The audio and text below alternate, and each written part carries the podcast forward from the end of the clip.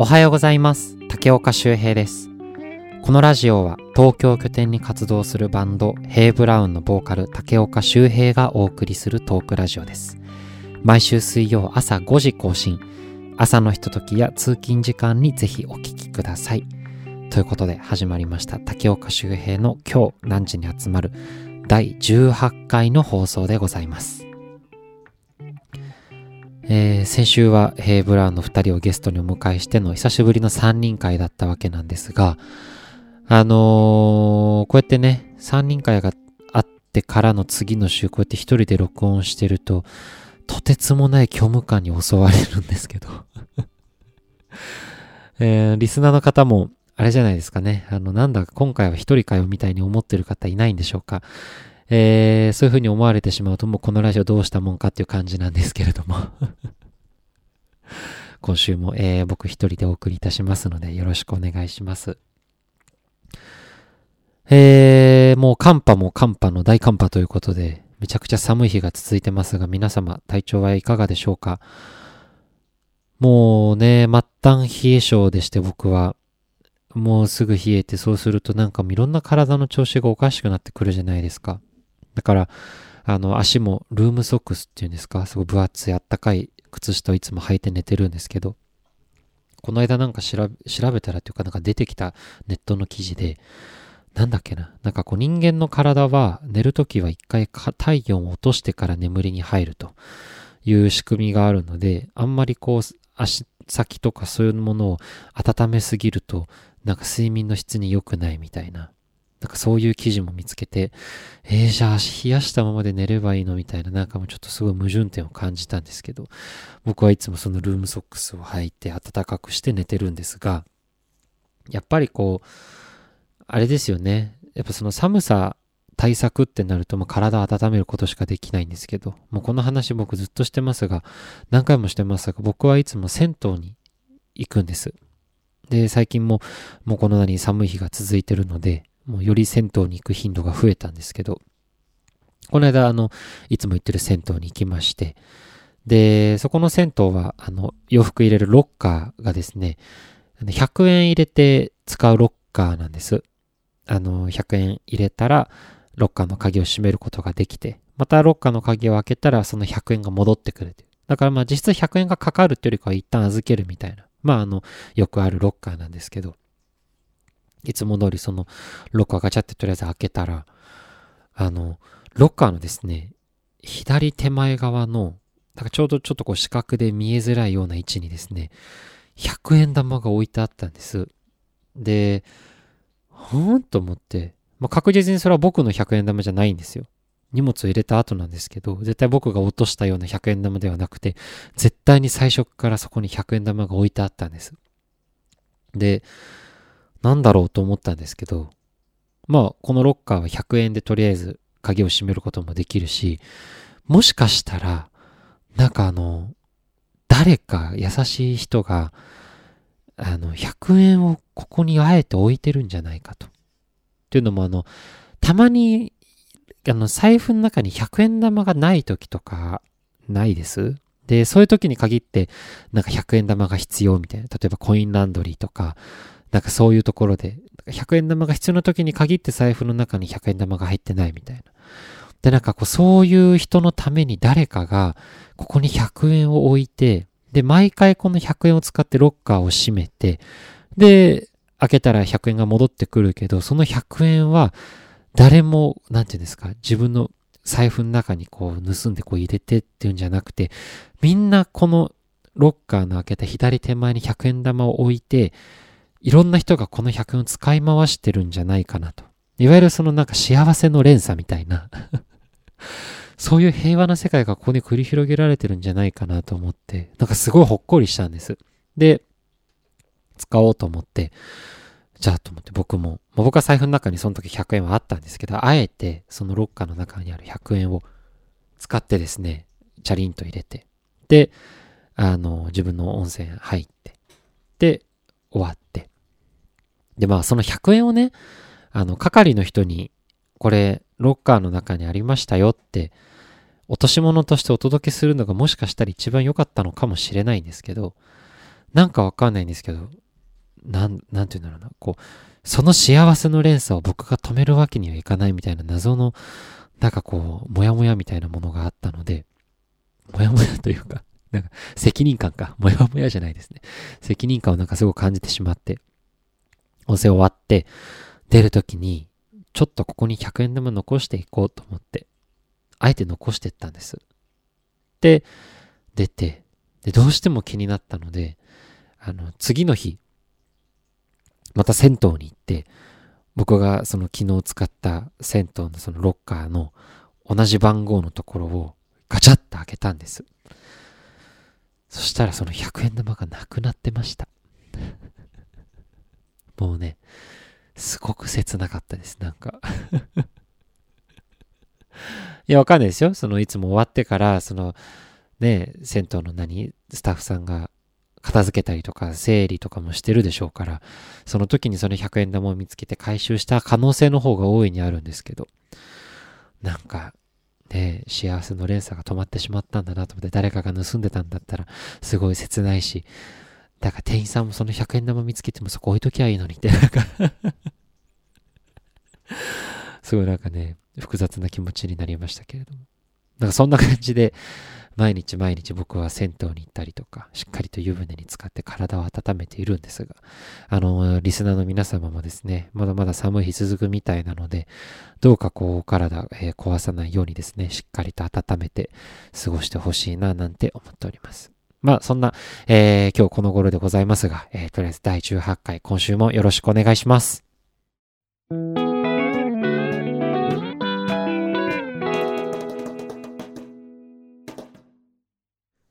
えー、それではですね、今週は、あのー、お便りと言いますか、あの、いつだったかな結構前に、あのー、お便りがなかった週にですね、ちょっと取り上げたものがあるんですけど、このラジオが始まったのは去年2022年の10月からだったかな。あの、ラジオを始めて、で、まあ、僕ラジオなんて全然慣れてないので、なんか、こう、不安だったところに、ちょっとあの、ヘイブラウンにですね、えー、ちょっとこう、ずるっこでお願いをしまして、ちょっとなんかリスナーみたいなふりをして、桜でなんかお便り送ってくれないかみたいなことをお願いして、えっと、それで、傭兵と大地に送ってもらったんですよ。で、まあだけどありがたいことにお便りもすぐいただきまして、あの、その二人が送ってくれた桜のお便りには手をつけることなく、えー、来れているんですが、あの、この間、あの前ね、あの、その、せっかくだからと思って、傭兵の、えー、からもらったお便りを紹介させてもらったんです。で、まあ、その時、傭兵が先にいくつか送ってくれたんですけど、ちょっと時間差で第一もお便りをくれまして、で、まあ、そこからずっと読む機会がなかったので、今日はそんなヘイブラウンのですね、メンバーの第一が、えっ、と、桜で、え、僕宛に送ってくれたメッセージに、えー、今日はお答えしたいなと思っております。えー、すいませんね。あの、茶碗も茶碗なんですけれども お付き合いください いや、だけどあの、傭兵が送ってくれたお便りは、まあまあ、なんていうんですか、こう、お便りっぽいというか、なんか、誰にも言えてないけど、みたいな、あの、秘密にしてることありますかとか、なんかすごい面白かったんですけど。いや、あのね、うちのヘイブラウンのこの三谷大地ってやつはですね、もうとにかくこう、純真、まっすぐな、えー、ピュアピュアな男の子でございまして、あの、傭兵が下劣だというわけじゃないんですけど 大地はね、もう本当にまっすぐなお便りをくれるんですよ。で、ちょっとこれ見て面白かったんですけど、ちょっとそれを一個読ませていただこうと思います。まずあの、ペンネームからね、あの、癖がある、癖があるというか、なんかこう、現れてるというか、傭兵は、秋をはよ恋っていうペンネームだったんですけど、えー、大地さんからいただいた、えー、お便り読ませていただきます。これあの、ちなみに、あのー、このお便りをもらったというか、その送ってもらったのは去年の10月とか秋頃なので、ちょっと秋っていうワードが出てくるんですが、そこはちょっと、あの、ご了承ください。えー、では、ペンネーム、トマトジュース太郎さんからのお便りでございます。竹岡さん、おはこんばんにちは。去年一人暮らしを始めた私ですが、リハで作ってくれる竹岡さんの晩ご飯には日々元気と幸せをもらっています。そろそろ秋が来ますが、秋といえばサンマ。夏の海を越え育ったサンマは脂が乗っていてとても美味しいですね。早くも楽しみにしています。そんな食べ物関連で質問があります。竹岡さんの得意な料理や好きな食べ物は何ですか？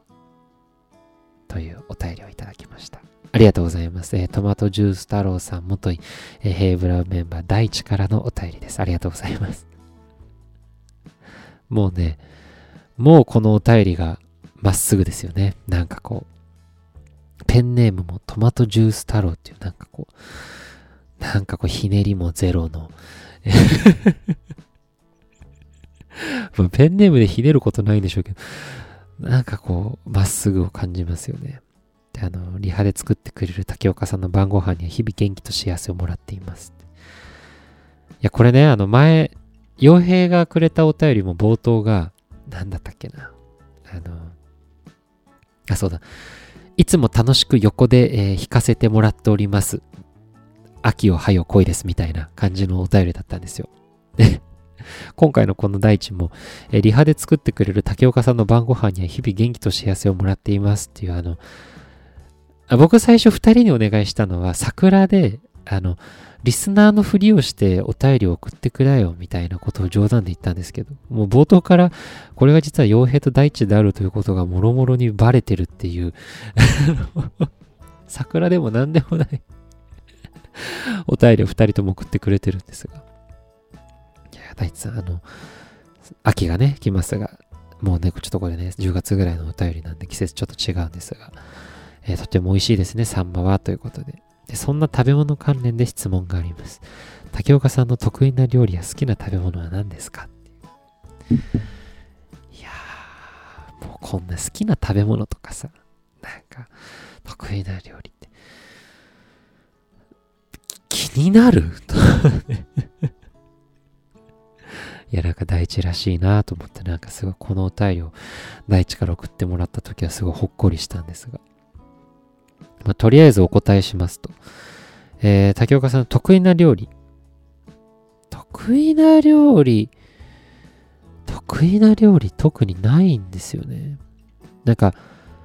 ほんとないんですよ。これといってこれが得意っていうのはなくて、なんだろうな。最近よくやるのは、えっと、シチューをよく作ります。まあ、あの、寒い時期なので、そういうのがね、あの、あったかい料理っていうのが増えがちではあるんですけど、あの、僕のすごい好きな料理家さんの本で、あの、シチューのレシピがそこに載ってて、で、あの、シチューって言うと、あの、市販のね、あの、ルーとかを昔は使ってたんですけど、だからそのレシピにはもう本当に簡単に、ね、鶏肉炒めて、で、お野菜その後炒めて、で、そこに、え、ー、何？えっ、ー、と、薄力粉を入れて、ちょっと粉っぽくしてから、えっ、と、そこに、えっ、と、牛乳と水と、で、その生クリームちょっと入れて塩コショウで味をつけるっていう、本当に至ってシンプルな簡単なシチューのレシピなんですけど、なんかすごいそのレシピを見て、なんかすごくシチューのハードルが下がったというか、まあもともと、なんだろうな、ハードルが高い料理ではないとは僕は思うんですけど、なんかこう、シチューを、えっと、ルーを使わずに作るってなると、いわゆるベシャメルソースっていうんですか、ホワイトソース。あの、薄力粉とバターをこうやってこねて、そこをね、それを牛乳とか生クリームで溶かしてみたいな、そういうものを想像する方結構いると思うんですけど、なんかあの、本当に簡単にお野菜をね、簡単に炒めて、で、肉は肉で炒めて、火を通して、そこにこう粉で軽くまぶして粉っけやってから牛乳と入れてって、本当に簡単なんですよ。で、なんか、そういうのって、なんて言うんだろうな。やってみたら簡単なことだけど、やらないとちょっとこう、ハードルの高いものっていうんですかね。なんかちょっとこう一手間二手間かかりそうじゃないですか、シチューって。だけどなんかそうそのレシピを見たときに、だから言われてみて、あ、もう確かにそうだよねというか、なんかこう、分かってはいたことだけど、こう文字にされると、ああ、まあそう、そうか、そんな簡単なことでいいんだよね、そういえばと思ってから、なんかこう、作る機会が増えましたね。だから野菜も適当でいいじゃないですか、そういうのって。もう冷蔵庫の中にある野菜をバーバって突っ込んで、で、まあ生クリームとかがあんまりこうね、家に常備してないって人結構いると思うので、それは買ってこなきゃかもしれないんですけど、ねえ、なんかすごく手軽なレシピでして、だから得意というよりかは最近よく作る料理は、そうですね、その簡単なレシピのシチューですかね。味付けも塩コショウだけなので、だけどね、野菜の十分、なんていうんですか、甘みが出てて、ね、シンプルだけど、めちゃくちゃ美味しいんですよね。もしあの、ね、シチュー、ルーでしか作ったことないよとか、ルー使わないとちょっとめんどくさいんじゃないのって思う方はですね、あの、ぜひもう本当に作ってみてください。もう好きな野菜を炒め、肉は肉で炒め。で、なんだ ?2、3、4人分ぐらいの量だったら、なんだろうな。薄力粉を大さじ2杯から4杯ぐらい。4杯だと多いかな？なんか適当にまぶして、粉っけつけて、そこに牛乳、水、生クリームを入れて、いい感じにするっていう。けどなんかね、そういう、レシピはね、もちろんいろんな細かい分量書いてあるんですけど、あの、適当にやって作れる料理こそ最高なものものほど最高なものはないなと僕はすごく思ってまして。あの、これはね、あの、教えてもらった、えっ、ー、と、YouTube の動画なんですけど、あの、有名な方で土井善晴先生っていらっしゃるじゃないですか。で、その方の YouTube チャンネルだったかな、あれは？の映像で、なんか味噌汁のことについてこう動画を上げてるんですよ。で、その味噌汁がですね、なんかこう、難しく考えすぎなんですよ。みたいな、なんかそういうお話で、あのー、適当に野菜を炒め、野菜を入れて、で、まあ、昆布だしとかいろんなお出汁とかあるけど、もうお湯をね、そのちっちゃい鍋に張って、そこに昆布入れて、で、普通はね、お出汁取って、その昆布とかカツオとかそういうの取ってから、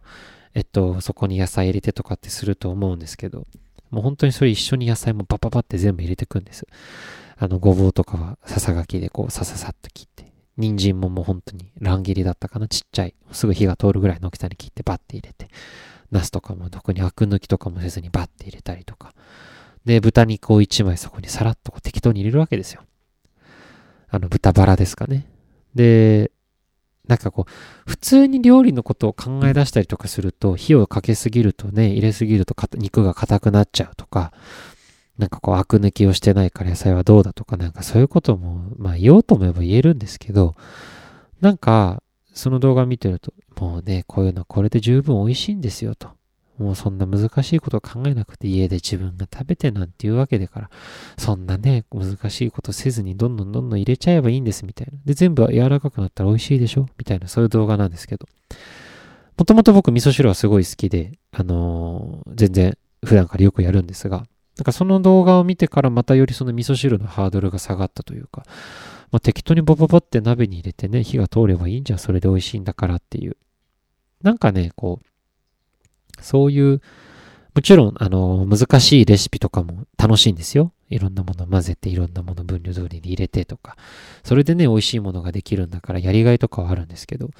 なんかそういう、こう、言われてみたら簡単だよね、みたいなものを授けてくださる料理家さんって本当に素敵だなと思って。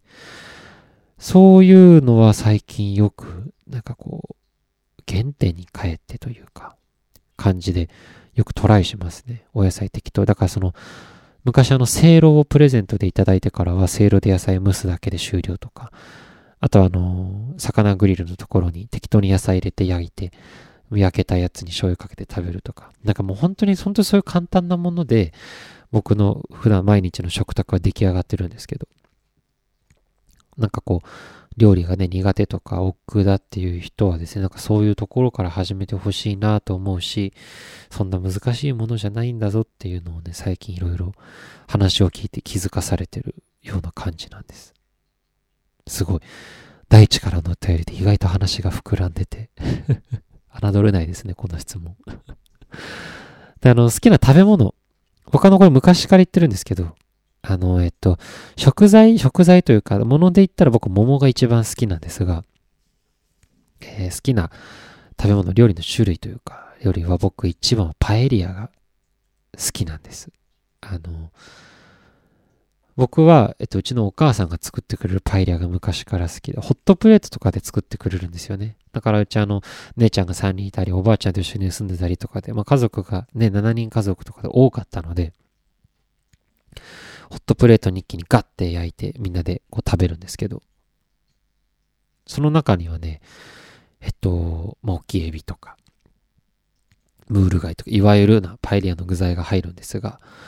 えっと、これね、メジャーなのかわかんないですけど、うちの実家、うちの母親が作るパエリアには、鶏肉、鶏ももだったかなが思いっきりゴロゴロって入ってたりとか、あとはエリンギが入ってたりとか、そういうパエリアでしたね。まあ、あとは至って普通な、あの、パプリカとか、なんかあの、エビ、玉ねぎとか、なんかそういうものなんですけど、うちのパエリアは、えっとね、エビと鶏肉と玉ねぎとパプリカとエリンギと、そういう感じでしたね。あとアサリか。アサリもいてたかな。そういう、まあけどまあシンプルなパエリアなんですけど、僕はそれがすごい好きで、あのー、実家出てからもちょいちょいパエリアを作ったりしてますが、それぐらい僕パエリアは大好きですね。だってあの、好きな食べ物ちょっといろいろあるんですけど、僕なんかね、アレルギー反応が出る食材がすごく増えてきちゃって、最近ね、すごいショックだったのが、ナスとレンコンでアレルギー反応出たんですよ。なんかこの話をこの間姉ちゃんにしたら、うちの次女のさあちゃんはですね、それなんかただのアレルギーとかじゃなくて、なんかここ別のなんかなんじゃないのとかって言われて、僕はよくわかんないんですけど、だからま検査とかね、ちゃんとしなきゃいけないんですけど、検査とかしちゃうと、明確になんかこう、これがアレルギーって分かっちゃうと食べれないくなるじゃないですか。いや、まあ食べるなっていう話なんですけど、ね、僕体調がいい時とかはもう食べちゃうんですよ。で、あの、ちょっとだけ口の中が荒れても、まあ美味しいしみたいな、まあそれぐらいで済んでるから大丈夫なんですけど、ね、本当はダメですよね。なんか、うん、食べない、食べ、食べちゃダメって分かりながらも美味しいから食べちゃうっていう。僕あの生トマトもアレルギー反応出るんですけど、あとフルーツ全般ですね。ブドウ以外の果物はほぼほぼアレルギー反応が出ます。口の中のね、反応しか出ないので、まあ、まあだけどな、これがどんどん喉に変わってってね、息しづらくなるとかってなってくると危ないので、いや、ちょっと早く検査しなきゃなと思うんですけど。僕の好きな食べ物はそんな感じですかね。パエリアが大好きです。あとアレルギーさえなければ僕は桃が大好きなんですけど。そんな感じです。いや、大地お便りありがとうございます。いやーね、大地はまっすぐですね。なんかね、この間もすごいそういう風に感じることがあって、あの僕この間部屋の模様替えをしたんです。バババっていろんな模様替えをしたんですけど、その時に、あのえっとね、もともと僕すごく大きいもうなんていうんですか、横が1メーターちょっとぐらいある、あので、縦が、それのちょっとちっちゃいぐらいの、本当に大きいモニターを持ってた、持ってるんです。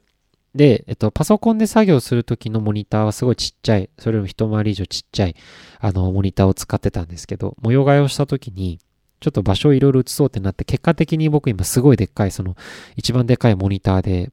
にデスクトップのパソコンをつなげて作業してるんですけど、モニターを変えた時にですね、なんかいろんな、なんだ、その、なんか仕組みを僕が間違えて触っちゃったのかわかんないんですけど、なんかね、パソコンのテレビ、あの、モニターをつけてパソコンでこうやってマウスとかいじってると、なんかね、画面上でカクカク動いちゃって、なんかスムーズに動かなくなっちゃったんです。で、えーと思って、時間も夜11時半とか12時ぐらいになんか僕謎のスイッチが入って模様替えをしちゃってたんですけど、なんかパソコンね、触ってた時に全然いろんな反応が遅くなっちゃって。で、どうしようかなと思った時に、まあ、僕も僕でそんな時間に連絡すんなよって感じなんですけど、大地にすぐ連絡をして、大地がね、なんか僕のモニターと同じモニターを使ってたんですよ。なのでわかるか、なんかわかるかなと思って電話をして。そしたら大地が丁寧になんか僕がね、ビデオ通話でそのいろんなところを見せながら、これこうした方があれこうしたがいいよとか、で、大地が自分でパソコンでいろいろ調べて、これはこう、これはどうなんじゃないとか、いろいろ送ってくれて、本当に力になってくれて、夜中ですよ。夜中12時半とか1時ぐらいに、一緒に調べ、調べ物というか、僕の問題なのに大地がいろいろ調べてくれて、僕はその大地の指示通りにいろいろ動かすみたいな。ただ最終的に全然、あの、解決しなくて、ね悔しいなとかで大地が言って、やけどありがとねよ、本当にとかで電話を切ったんです。で、解決しなかったから、まあまあこれ、まあ今日直さなくてもいいか、そろそろ寝ようかなとかって思ったら、大地から連絡がすぐ LINE が来て、周平これ見つけたとか言ってなんかサイトのなんか URL 送ってくれて、殺したら治るかもしれないみたいな。で、その通りにやったら治ったんです。で、大地に、大地治ったよ、マジでありがとう、みたいな感じで言ったら、全然でむしろ良かったよ、みたいな。なんていいやつなんだと。人の。人のパソコンのなんかカクカクしますよっていう相談に夜な夜な乗ってくれて、解決策まで導いて出してくれて、で、それでありがとうって言ったら全然むしろ良かったよ、力になれて、みたいな。ちょっとね、あいついいやつすぎるなって、本当に。ちょっとメンバー自慢が過ぎるなって思う。本当恥ずかしいんですけど。ねえ、そんな大地さん。あの、この間、あの、柿ピーの話をラジオで言いましたが、それもですね、後から大地が、インスタグラムのメッセージでなぜか、あの、柿ピーの割合は柿が6で P が4らしいよ、みたいな。わざわざ教えてくれて、ありがとう。そんな、えー、おかしな大地くんでございますが、えー、お便りいただきました。ありがとうございます。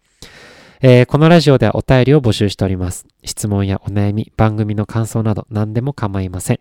概要欄にフォームのリンクを貼っておりますので、ぜひぜひそちらから気軽にご投稿ください。よろしくお願いいたします。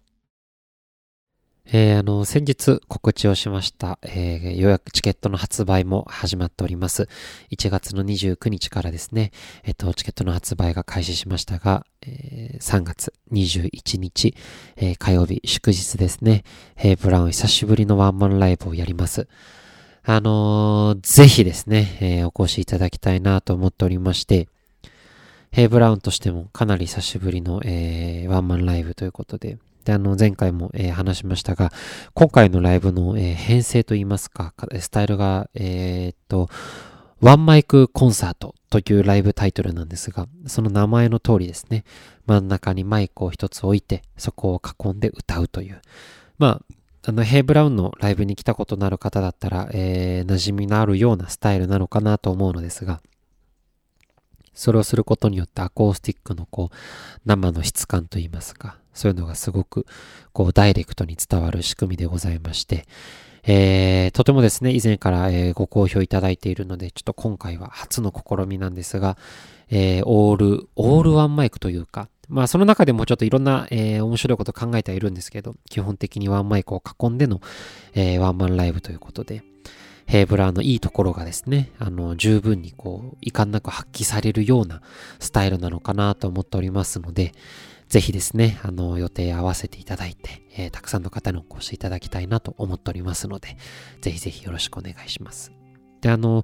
今回の編成、これも前回話しましたが、えー、バイオリンが2人ですね、入ります。えー、武田圭司さん、竹地さんという僕たちの先輩と、えー、三輪しのちゃんっていう、しのちゃんという僕たちの大学の同期ですね。今も、あのー、プロとしていろんなところで演奏して活躍されているお二方なんですが、そのお二方をお迎えしての、えー、ワンマンライブになります。あとはギターが、あの、最近、えー、去年からずっと一緒にやってくれてます、三つくゆうやくんというギタリストの方ですね、をお迎えしての、えー、6人編成での、えー、ライブとなります。で、あの、まあ、バイオリン2つ入るっていう時点で割とね、あの、ちょっとこう、なんていうんですかね、面白そうというか、あの、普段なかなか見れないような編成なのかなと思ってますので、これも合わせて楽しみにしていただけたらなと思ってます。えー、こちらのチケット、えー、何度も、えー、重なりますが、もう発売が開始されております。まだチケットご用意できますので、ぜひですね、えお買い求めいただいて、当日会場にお越しいただければなと思っておりますので、よろしくお願いします。それでは、京南ラジオ第18回の放送、最後までお聴きいただきありがとうございました。SNS などでのハッシュタグ京南ラジオで感想やフォームからのお便りなど、えー、募集しておりますので、どしどしご投稿ください。それでは、これからお出かけ、お仕事の方は行ってらっしゃい。寝る方はおやすみなさい。また来週。